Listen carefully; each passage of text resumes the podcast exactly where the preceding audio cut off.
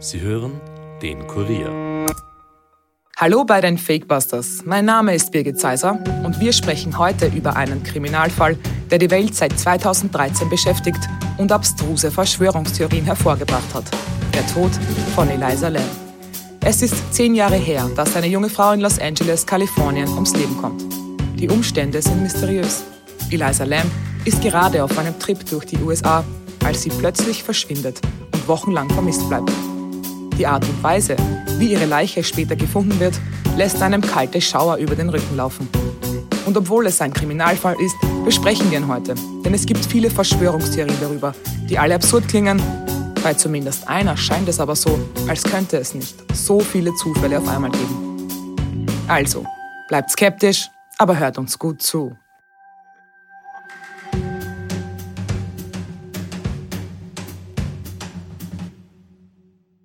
Surveillance video of a Canadian woman uh, adds to the mystery around her death. This, take a look, is 21 year old Elisa Lamb riding an elevator at the Cecil Hotel in Los Angeles. So she peers out the doors, runs back in, and then presses several buttons. Strange behavior. But what happened afterward is even more bizarre. Several weeks after she was last seen, Los Angeles fire crews pulled Lamb's body from the hotel's water tank on the roof. In diesem CNN-Bericht geht es um den mysteriösen Tod von Eliza Lam und ein Video, das die junge Frau kurz zuvor in einem Aufzug des Cecil Hotels zeigt. Zu dem Video kommen wir später. Ihr könnt es euch auf unserer Fakebusters Instagram-Seite anschauen. Und bevor wir starten, habe ich noch gute Nachrichten, denn wir werden wie immer keine Pause einlegen. Weil es so viele Facts und Verschwörungsmythen in diesem Fall gibt, werden wir ihn als Doppelfolge anlegen. Also, ihr müsst auch unterm Weihnachtsbaum nicht auf die Fakebusters verzichten. Außerdem kommt hier noch eine Triggerwarnung, denn in der heutigen Folge wird es um Suizid gehen. Und außerdem werden wir auch explizite Gewaltdarstellungen schildern. Solltet ihr mit diesen Themen Probleme haben, hört euch die Folge lieber nicht an und sucht euch Hilfe, sprecht mit Freunden oder Familie darüber. Das Video, das ich schon erwähnt habe, ist Ausgangspunkt einer True Crime Story, die ihresgleichen sucht. Denn es gibt nur wenige Fälle, über die so viel spekuliert wird wie über diesen. Das Video, das die junge Frau im Aufzug zeigt, wurde über 34 Millionen Mal aufgerufen und Hobbydetektive füllen tausende Seiten im Internet mit ihren Ermittlungen. Und auch die US-Regierung wird dabei erwähnt, denn die wird als möglicher Täter verdächtigt. Dieser Fall ist unglaublich vielfältig und umfangreich und ich werde heute versuchen, ihn so gut wie möglich verständlich zu erzählen. Und darum kommen wir nun einmal dazu, wer das Opfer eigentlich war. Eliza Lam wird am 30. April 1991 im kanadischen Vancouver als Tochter von chinesischen Immigranten geboren. Die Familie besitzt ein Lokal und ist gut integriert. Eliza und ihre Schwester Sarah wachsen behütet auf. 2012 zieht es die junge Frau dann in die weite Welt hinaus. Eliza will reisen, mit dem Rucksack die USA entdecken. Doch ihre Eltern sind darüber nicht sehr glücklich, vor allem weil sie alleine losziehen will.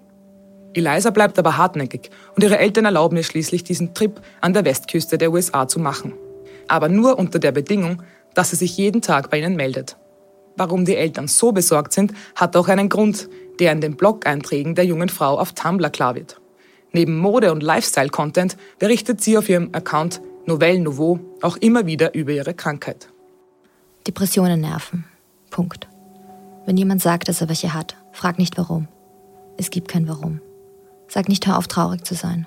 Das hilft nicht. Sei einfach da und schau darauf, dass die Person ist und aus dem Haus geht. Erinnere sie jeden Tag, dass es besser werden wird. Sage jeden Tag, dass du sie liebst und dass es unerträglich wäre, sie zu verlieren. Es gibt nichts anderes, was du tun kannst. Eliza leidet an Depressionen, genauer gesagt an einer bipolaren Störung, bei der die Stimmung zwischen übermäßigem Glück, Angstfreiheit und Depressionen wechselt. Das wird später auch ein Grund dafür sein, warum die Behörden von einem Suizid ausgehen, obwohl einiges darauf hindeutet, dass dem nicht so ist. Eliza Lam ist laut ihrer Familie aber gut mit Medikamenten auf ihre Erkrankung eingestellt, zeigt keine Symptome. Zur Behandlung nimmt sie Velbutrin, Lamotrigin und Quentiapin. Laut ihren Eltern habe Lam keine Selbstmordabsichten gehabt und auch noch nie einen Suizidversuch unternommen. Und noch kurz zu den Medikamenten. Melbutrin wirkt gegen Depressionen, Quentiapin wird eben bei bipolaren Störungen eingesetzt und Lamotrigin ist eigentlich ein Antiepileptikum, das aber auch bei bipolaren Störungen die Stimmung sozusagen im Zaum halten kann und vorbeugend wirkt. Zu den anderen zwei Medikamenten kann ich persönlich nichts sagen, aber als Epileptikerin nehme ich selbst seit zwei Jahren Lamotrigin und es ist ein sehr gut verträgliches Medikament, das schon für Kinder ab zwei Jahren eingesetzt wird. Es sind auch keine Nebenwirkungen bekannt, die negativ auf die Psyche einwirken. Genauso ist das auch bei Quentiapin. Aber, und das wird später noch sehr wichtig werden, Wellbutrin kann in seltenen Fällen psychotische Phasen auslösen. Das merken wir uns jetzt. Und jetzt geht es weiter mit Eliza. Die 21-Jährige hat also die Erlaubnis ihrer Eltern in die USA zu reisen. Auf ihrem Blog veröffentlicht sie später die Reiseroute und zeigt auf Fotos immer wieder, wo sie gerade ist, so wie zum Beispiel eines aus dem San Diego Zoo. Sie schreibt viel auf Tumblr, dokumentiert nicht nur die Reise, sondern auch ihre Gedanken zum Leben. Nach dem Besuch in San Diego geht es am 26. Jänner 2013 mit dem Zug weiter nach Los Angeles, und zwar ins Cecil Hotel. Und hier müssen wir jetzt auf jeden Fall näher auf diesen Ort eingehen, denn seine Geschichte ist mysteriös. Das Cecil Hotel wurde 1924 in Downtown Los Angeles eröffnet und war eigentlich als luxuriöses Hotel mit 700 Zimmern für Geschäftsreisende und Touristen geplant gewesen. In den ersten Jahrzehnten wurde das Cecil auch wirklich noch als angesehenes Hotel in der Innenstadt betrachtet. Doch seine Nähe zu Skid Row, dem berüchtigten Obdachlosenviertel in LA, hat dem Hotel zugesetzt. Dort gibt es Kriminalität, Drogen, Prostitution. Und so wurden die Zimmerpreise des Cecil einerseits immer niedriger und andererseits konnten sich Menschen, die obdachlos waren, dort einmieten und brachten das harte Leben in die Wände des einstigen Luxushotels. Und das ging mit vielen mysteriösen Vorfällen einher. Über die Jahrzehnte starben Dutzende Menschen unter mysteriösen Umständen. So nimmt zum Beispiel auch der Fall um Black Dahlia im Cecil seinen Lauf. Der Name Black Dahlia rührt daher, dass das Opfer trotz der schweren Verletzungen immer noch so schön war und mit den schwarzen Haaren wie eine schwarze Dahlia ausgesehen hatte.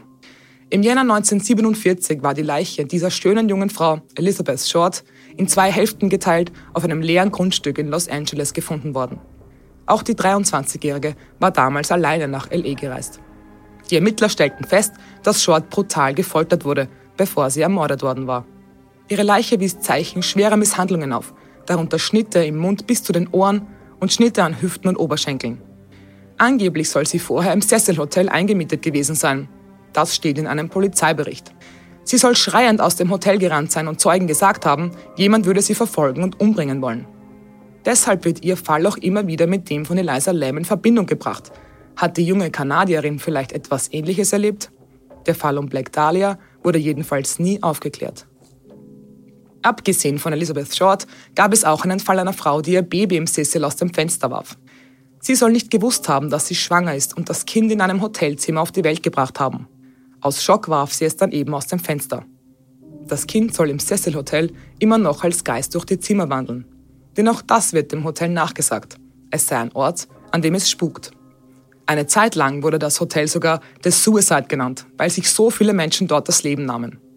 Und der Ort strahlte anscheinend auch eine große Faszination auf Serienmörder aus.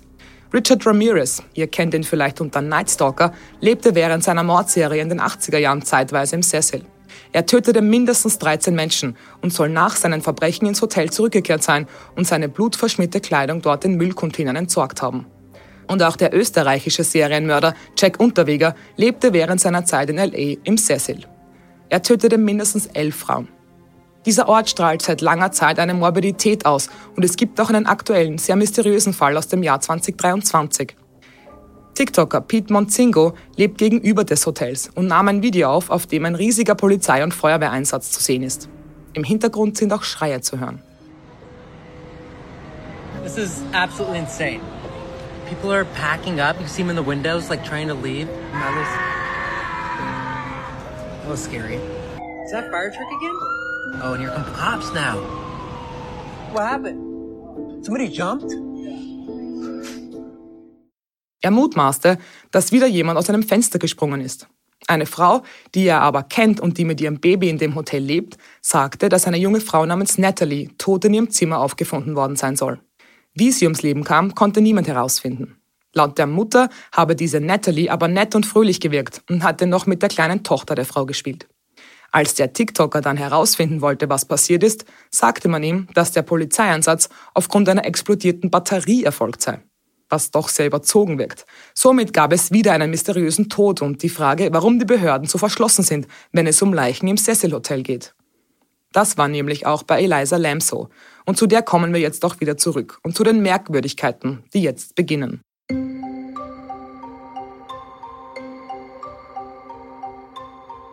Als Eliza mit dem Zug in Los Angeles ankommt, schlendert sie durch die Skid Row in Richtung Main Street, der Adresse des Hotels. Sie kommt an den Zelten der Obdachlosen vorbei.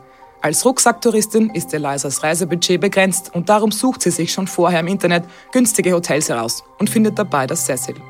Als sie ins Hotel kommt, entscheidet sie sich für eine noch günstigere Variante und bezieht zunächst ein Mehrbettzimmer im fünften Stock, in dem eben auch noch andere Menschen übernachten. Nach drei Tagen beschweren sich diese Mitbewohner bei der Hotelleitung über Elisas merkwürdiges Verhalten. Laut einer Netflix-Doku über den Fall, die seit einigen Jahren auf der Plattform zu sehen ist, soll sie Zettelchen mit Botschaften auf ihren Betten hinterlassen haben. Darauf stand geschrieben, geh nach Hause oder geh weg. Außerdem soll sie ihre Zimmerkolleginnen einmal aus dem Raum gesperrt haben und sie wollte dann ein Passwort von ihnen hören, damit sie wieder ins Zimmer können. Besonders interessant ist, dass man nach ihrem Tod nie mit diesen Mitbewohnern über ihr angeblich merkwürdiges Verhalten gesprochen hat. Auch bei der Polizei gab es keine Einvernahme. Hier gibt es auch schon die erste Verschwörungstheorie. Denn viele Reddit-User glauben, dass es diese Zimmermitbewohner nie gegeben hat. Sie sollen erfunden worden sein, um Eliza als verrückt darzustellen. Aber wer hat sie erfunden? Das Hotelpersonal, die Polizei, die Regierung? Sie alle werden in diesem Fall verdächtigt. Über die Mitbewohner gesprochen hat nur die damalige Hotelmanagerin Amy Price. Zugegeben, es ist schon interessant, dass man nicht mehr über diese Personen weiß. Wer kann in einem Hotel wie dem Cecil dort mit Eliza gelebt haben?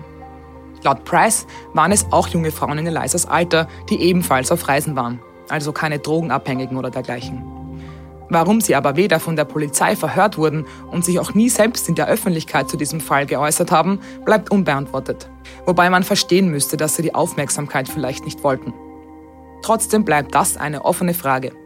Ebenso wie die, dass Hotelmitarbeiter gesagt haben, dass Eliza Lamb einen Tag vor ihrem Verschwinden in der Lobby gesagt hätte, dass sie verrückt sei. Aufzeichnungen über diesen Vorfall gibt es keine. Warum hätte sie das tun sollen? Auch eine Begebenheit, die sich wenige Tage vor ihrem Tod abgespielt hat, gibt Rätsel auf. So soll Eliza Lamb in LA eine Fernsehshow besucht haben und versucht haben, dem Moderator einen Brief zu überreichen. Um welche Show es sich genau handelt, ist unklar. Es war jedenfalls eine Aufzeichnung vor Live-Publikum und fand in Burbank statt, wo viele TV-Shows aufgenommen werden. Dort soll Eliza von Securities hinausgeworfen worden sein, weil sie sich ebenfalls komisch verhalten hatte.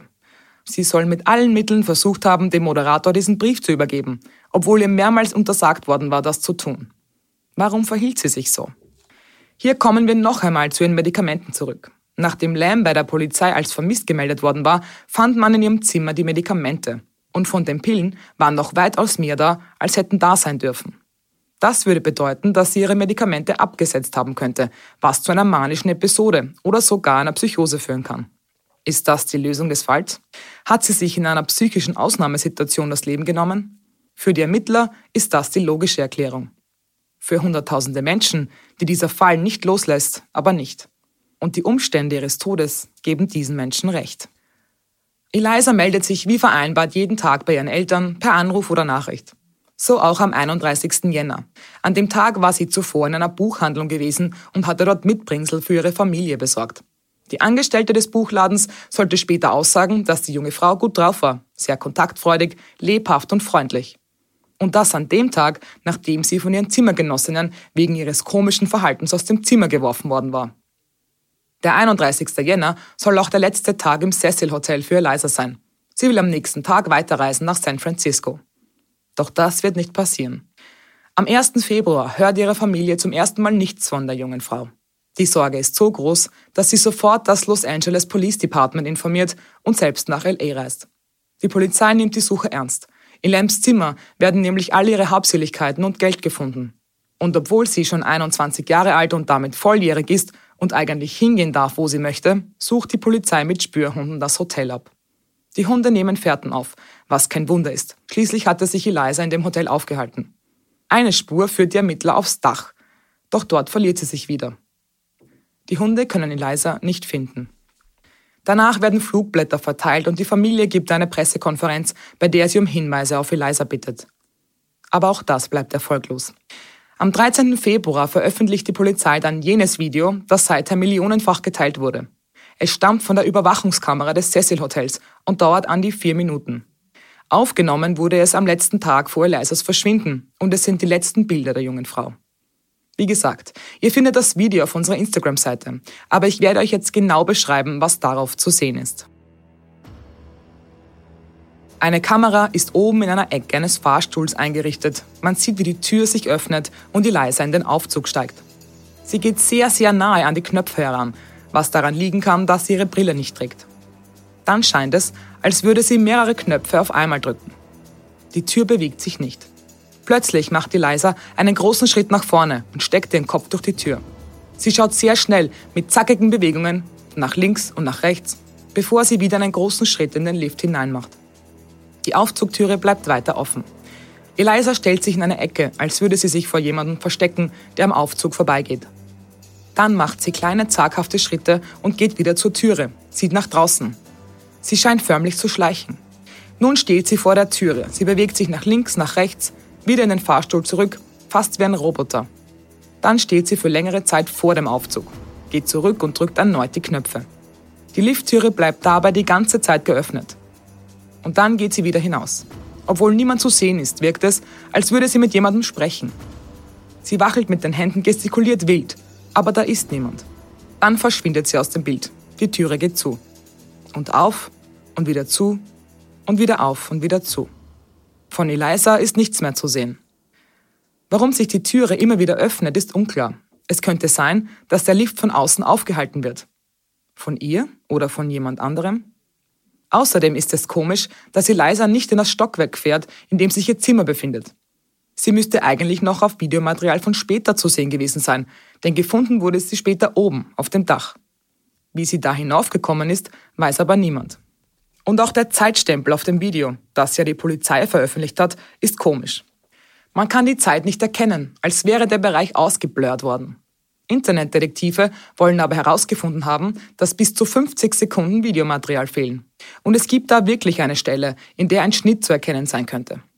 War die Person, mit der Eliza gesprochen hat, in diesen wenigen Sekunden auf dem Video zu sehen? Und wenn ja, wie konnte sie es veranlassen, dass das Video manipuliert wird? Hat das Hotel oder die Polizei das Video verändert? Eine weitere offene Frage in diesem mysteriösen Kriminalfall. Und es wird noch mysteriöser. Eliza bleibt verschwunden. Das Leben im Cecil Hotel geht weiter. Am 19. Februar soll Haustechniker Santiago Lopez die Wasserversorgung des Hotels überprüfen. Seit Tagen beschweren sich Gäste über eine dunkle Verfärbung und einen komischen Geschmack des Wassers.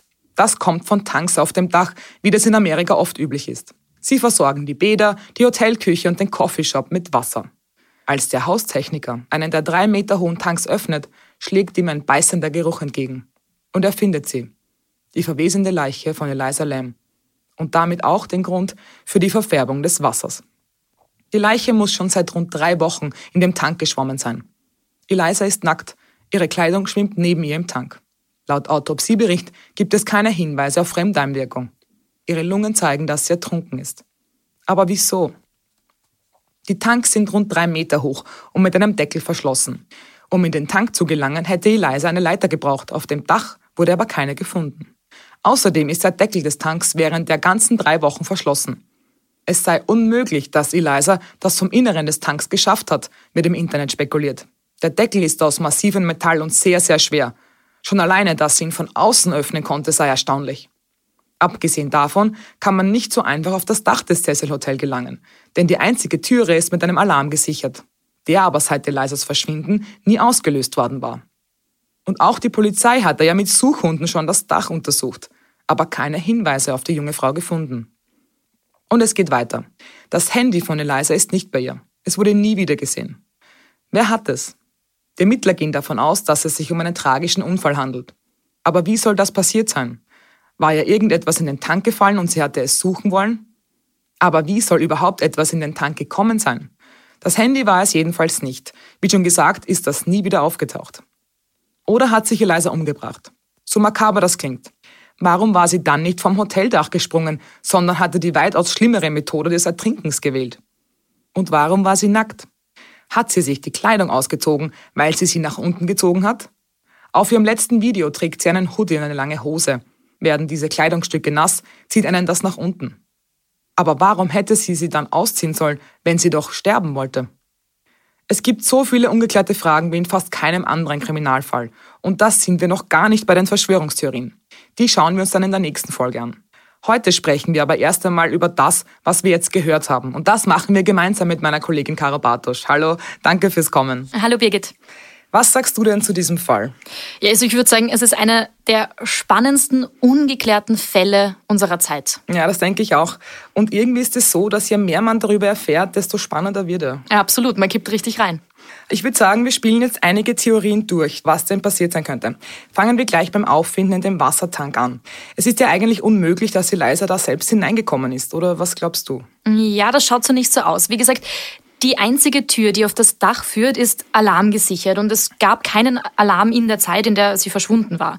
Es gibt aber Mitarbeiter, die nach der öffentlichen Debatte rund um Lam gesagt haben, dass dieser Alarm nicht immer funktioniert hat. Beziehungsweise funktioniert hat er schon, er soll aber oft falsch ausgelöst worden sein. Darüber gibt es zumindest Einträge auf Reddit von angeblichen Ex-Mitarbeitern des Cecil. Weil er eben so oft falsch ausgelöst hat, wurde er dann von den Mitarbeitern oft einfach auch ignoriert. Und das kann man sich auch durchaus vorstellen. Es rechnet ja auch niemand damit, dass so etwas passiert. Ja, das stimmt natürlich schon. Aber spätestens nach dem Verschwinden von Eliza hätte man das doch in Verbindung bringen müssen. Ja, das schon. Aber vielleicht wollte sich der Mitarbeiter, der den Alarm einfach unerlaubterweise wieder abgeschaltet hat, auch nicht outen. Versteht man ja auch irgendwie. Das äh, könnte man in so einem Fall dann eben schon nachvollziehen. Da ist es dann halt einfach einfacher zu sagen, dass er gar nicht erst ausgelöst hat. Und auch das könnte ja theoretisch wirklich so gewesen sein. Das wissen wir ja nicht genau. Ja, das stimmt natürlich schon. Dann gehen wir einmal davon aus, dass diese Tür ganz einfach zu öffnen gewesen war. Aber wie ist sie überhaupt hinaufgekommen auf das Dach? Mit dem Lift ja nicht, das sieht man in dem Video. Naja, dazu gibt's mehrere Spekulationen. Das Video aus dem Lift wurde ja aufgenommen, als der Lift in der Lobby gestanden ist. Und da ist sie nicht nach oben gefahren, aber das heißt ja auch nicht, dass sie nicht mit einem Lift später gefahren ist und wir das Videomaterial dazu einfach nicht zu sehen bekommen, weil das halt vielleicht irgendwer auch einfach nicht möchte. Das könnte jetzt die Polizei sein oder auch das Hotelpersonal.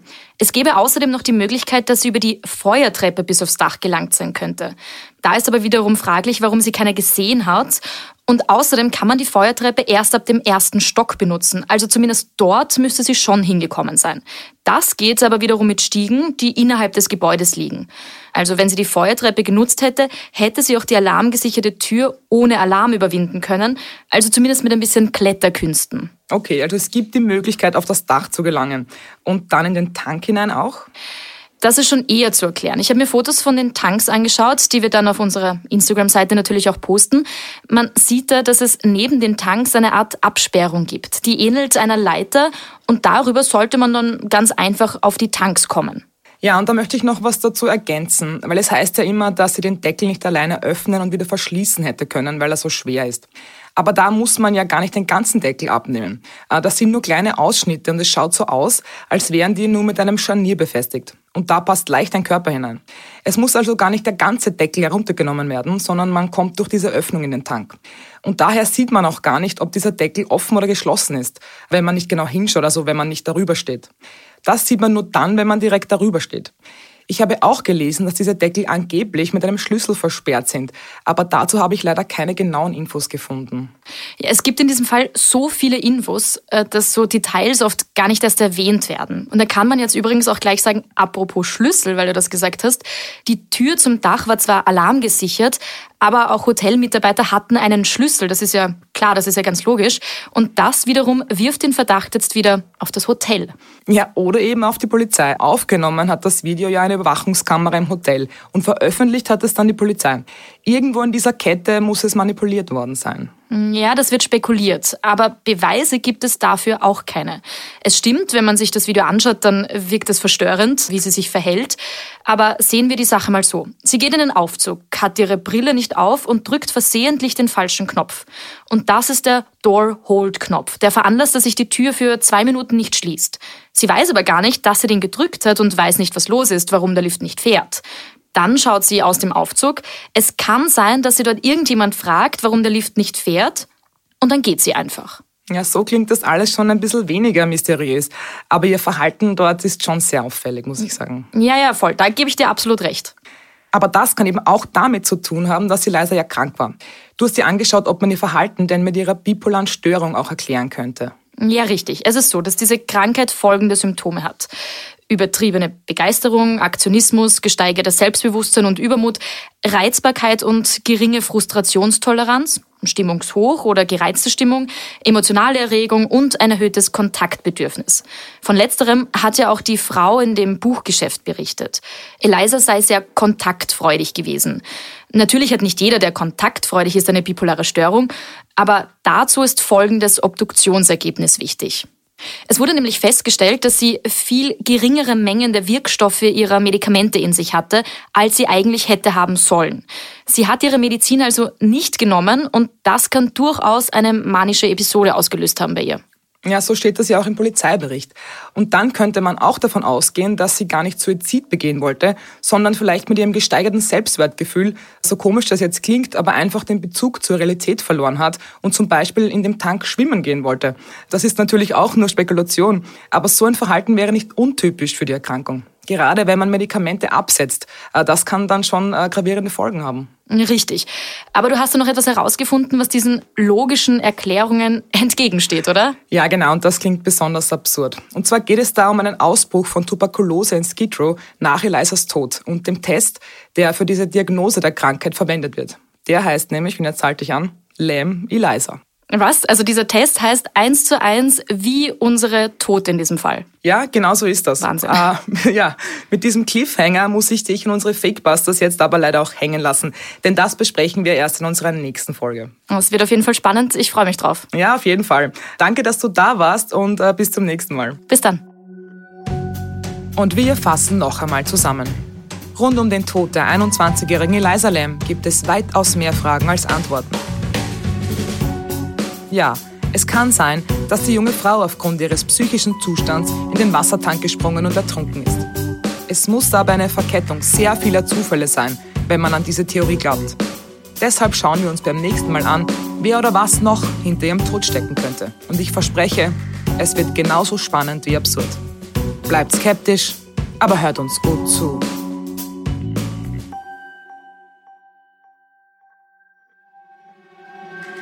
Das war's für heute von den Fakebusters.